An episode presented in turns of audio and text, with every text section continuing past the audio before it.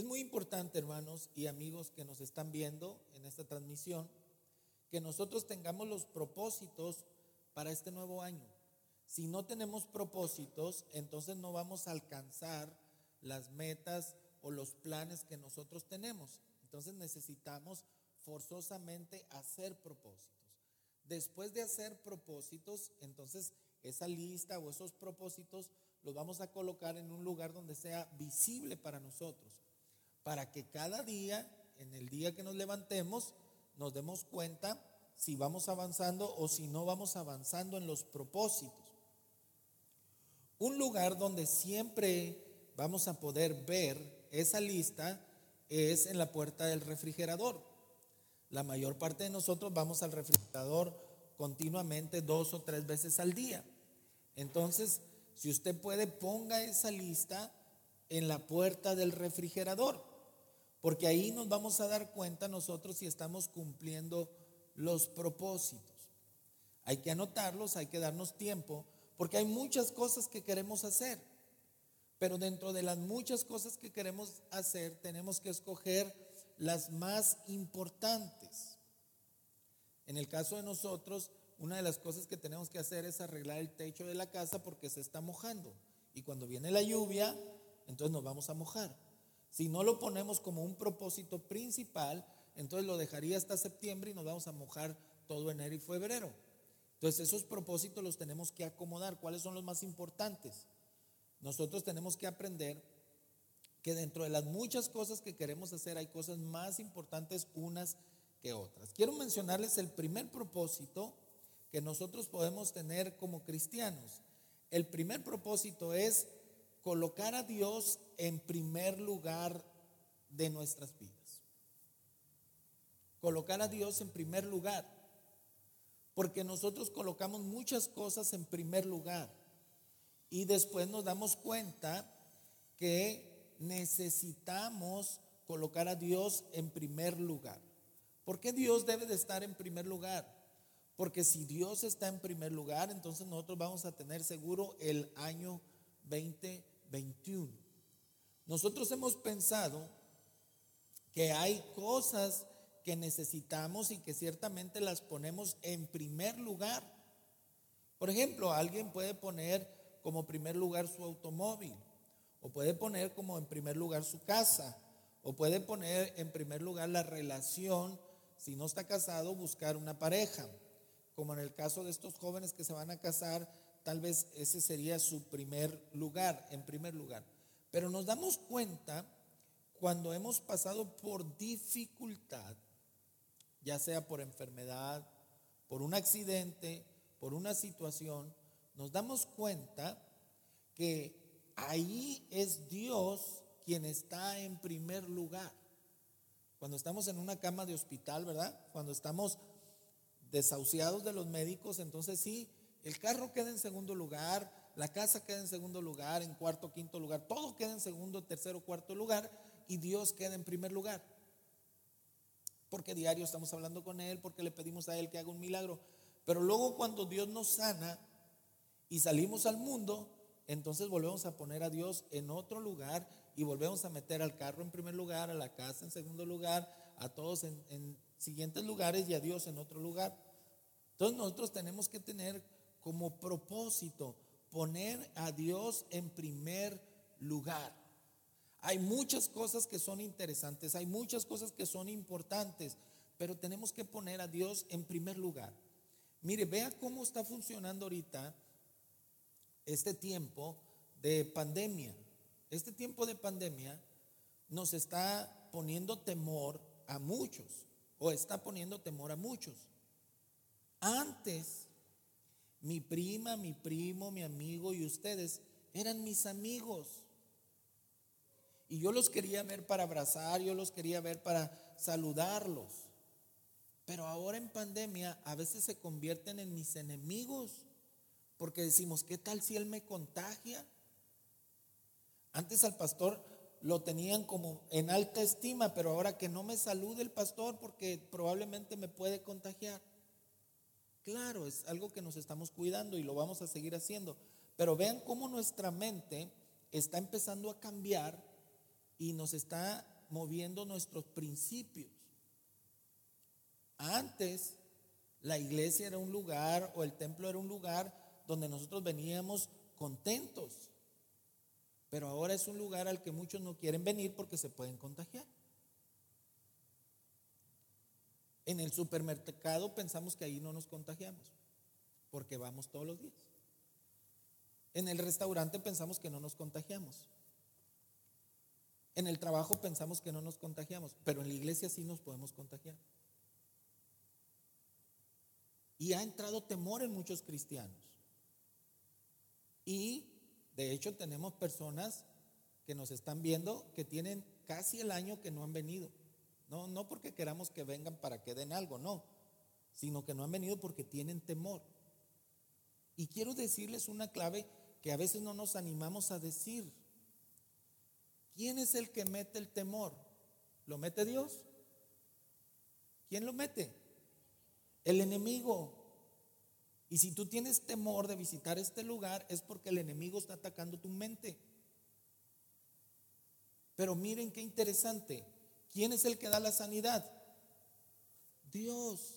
Si es Dios el que está dando la sanidad, entonces no deberíamos de tener temor estar en estos lugares. Ahorita está restringido, lo estamos aceptando, está restringido. Pero cuando se reabre, entonces nosotros tenemos que liberarnos del temor porque el temor no es de Dios. Dios nunca pondría temor para que nosotros nos acerquemos a su templo. El que pone el temor para que nosotros nos acerquemos al templo de Dios es el adversario. Entonces nosotros tenemos que aprender a poner en primer lugar a Dios. Así como voy al súper, cuidándome con todas las medidas de seguridad, cuidándome con todo, así puedo visitar también la casa de Dios. Y no nada más en el día de servicio, porque a lo mejor usted puede venir otro día, el martes, el miércoles. A lo mejor si usted nos habla y nos dice, pastor, quisiera ir a orar un rato al templo, ¿nos puede abrir el templo? Con gusto le vamos a abrir para que usted venga a buscar de Dios solo.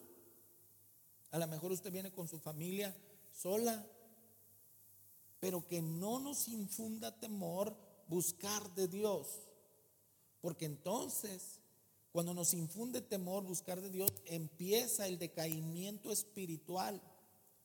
Y al tener decaimiento espiritual, espiritual viene la separación de la comunión con Dios. Y recuerden que ese es el principal objetivo que el adversario tiene, separarnos de la comunión con Dios. Entonces nosotros vamos a aprender que uno de los propósitos y el principal propósito es poner a Dios en primer lugar. Porque el carro es secundario, la casa es secundaria, el trabajo es secundario, porque cuando todo falla, Dios no falla. Y si Dios no falla, entonces Él debe de estar en primer lugar. Porque si yo me muero, no me voy a llevar el carro, no me voy a llevar la casa, no me voy a llevar nada. Pero si yo parto, sé que voy a estar con Dios. Y seguramente Él me va a decir, bienvenido porque me pusiste en primer lugar. El versículo dice, si Jehová no edificare como una condición, como un principio inquebrantable, si Dios no está en primer lugar, todo lo demás va a fallar, dice el salmista.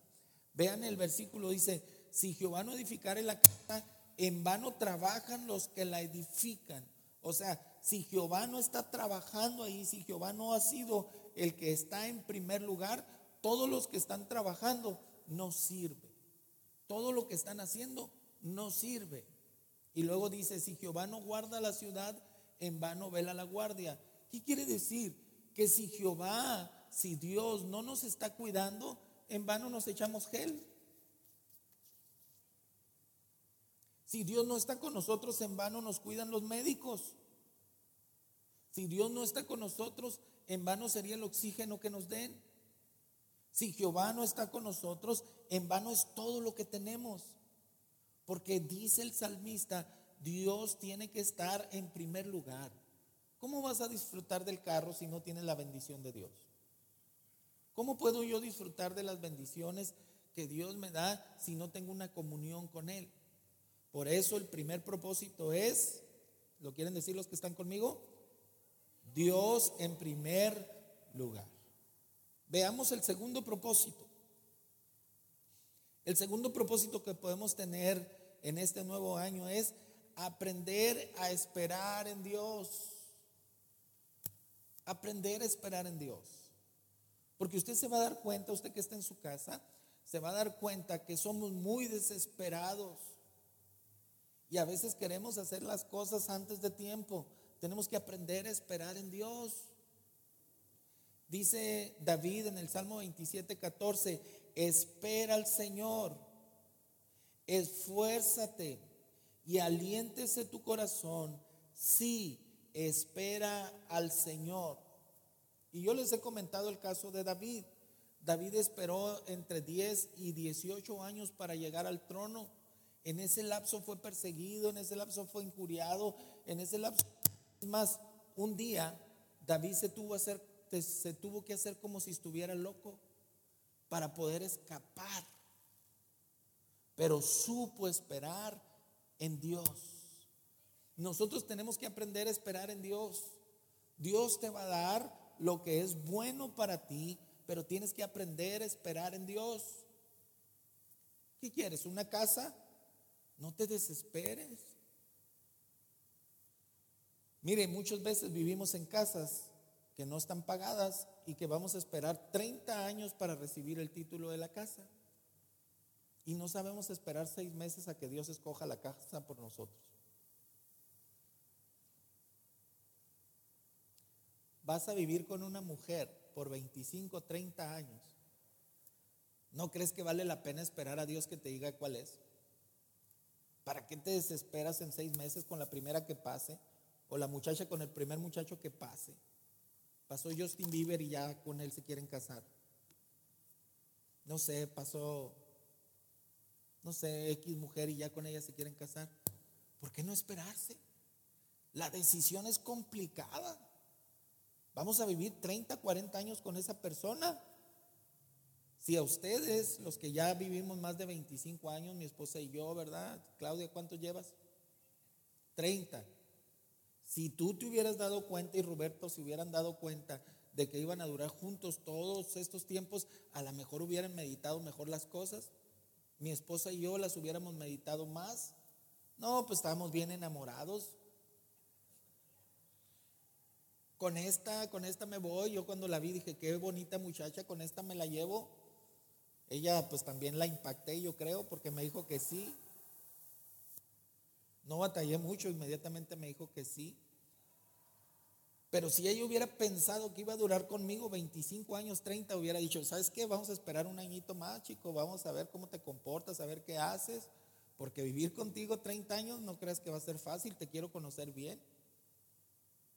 ¿Han visto esos juegos cuando ponen a las parejas para ver si se conocen y le dicen, ¿cuál es el platillo que más le gusta a tu mujer? Y la mujer dice una cosa y el hombre dice otra.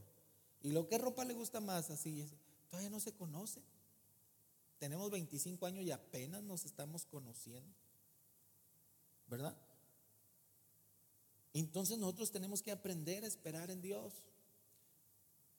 El plan de Dios no es que se queden solteros. Todos van a encontrar una pareja, Dios hizo una pareja, pero tenemos que aprender a esperar.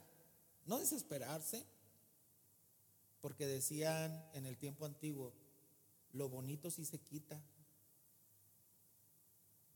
¿Verdad? Los que ya peinan canas como yo. De jóvenes somos muy bonitos, pero de grandes nos descomponemos.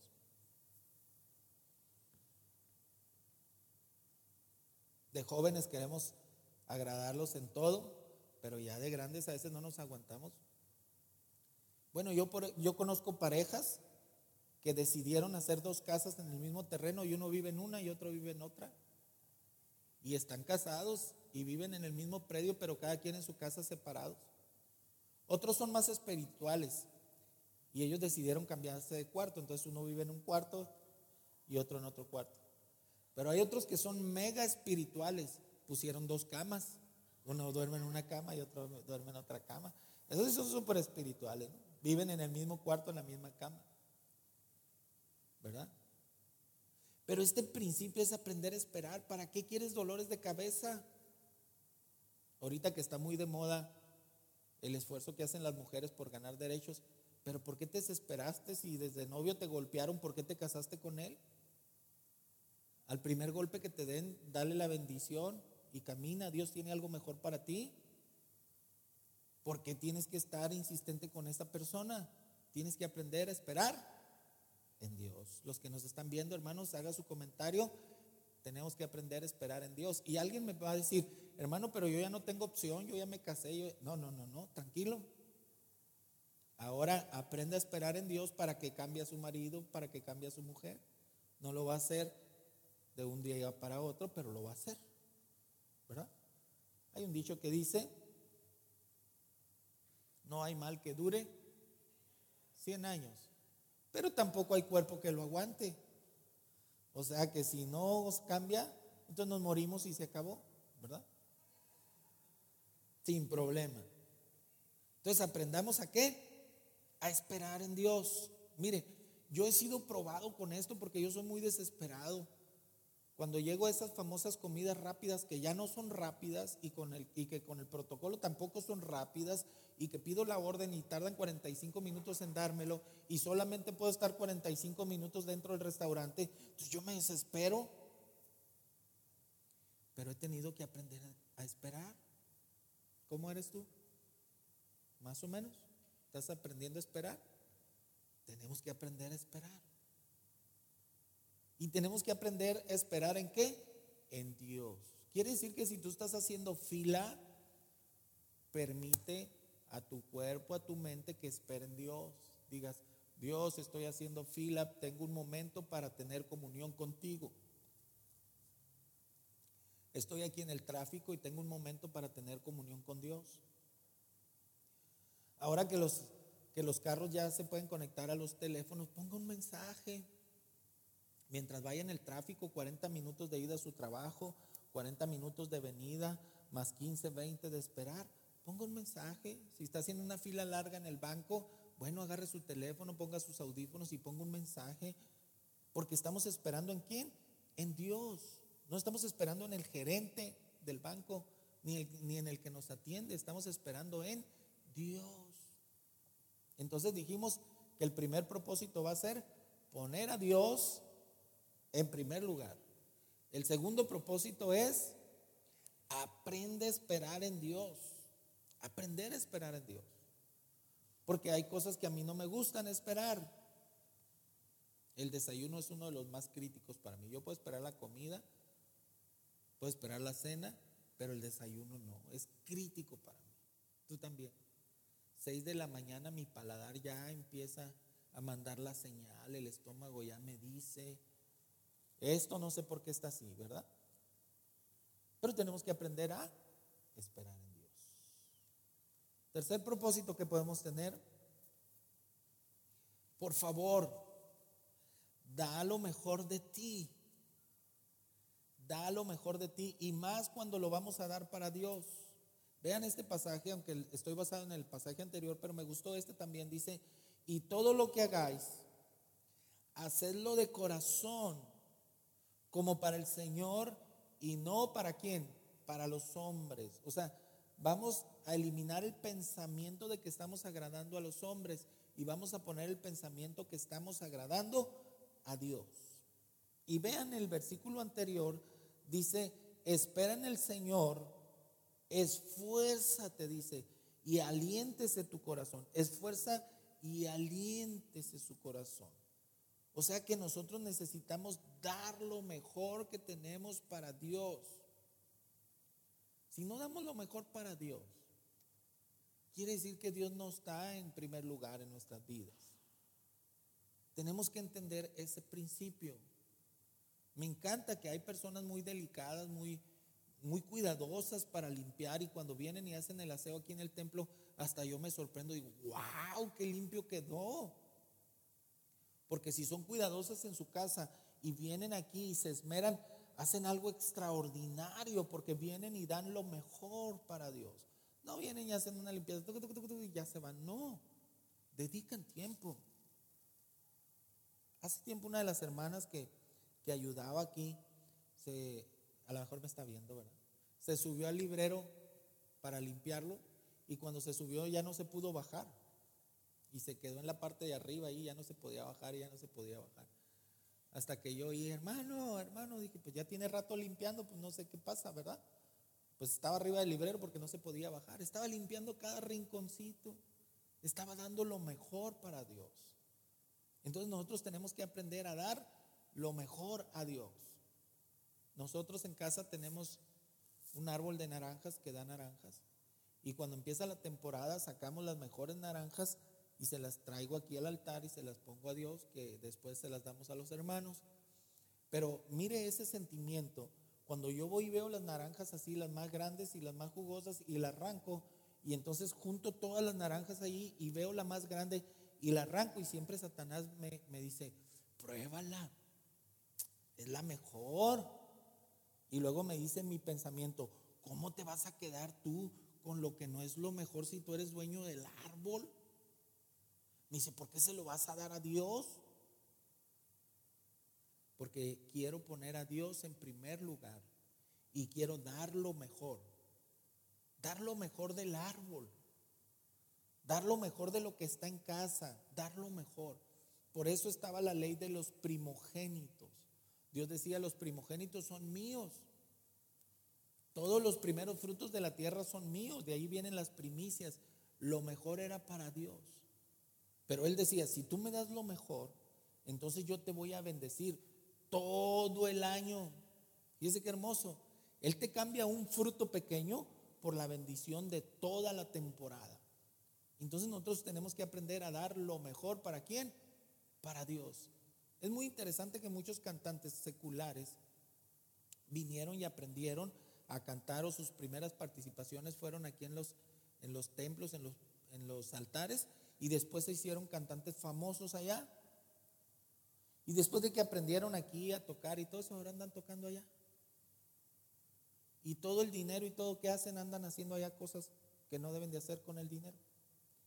Por alguna situación en la vida, sus carreras caen, sus carreras terminan y entonces terminan otra vez regresando a Dios sin nada.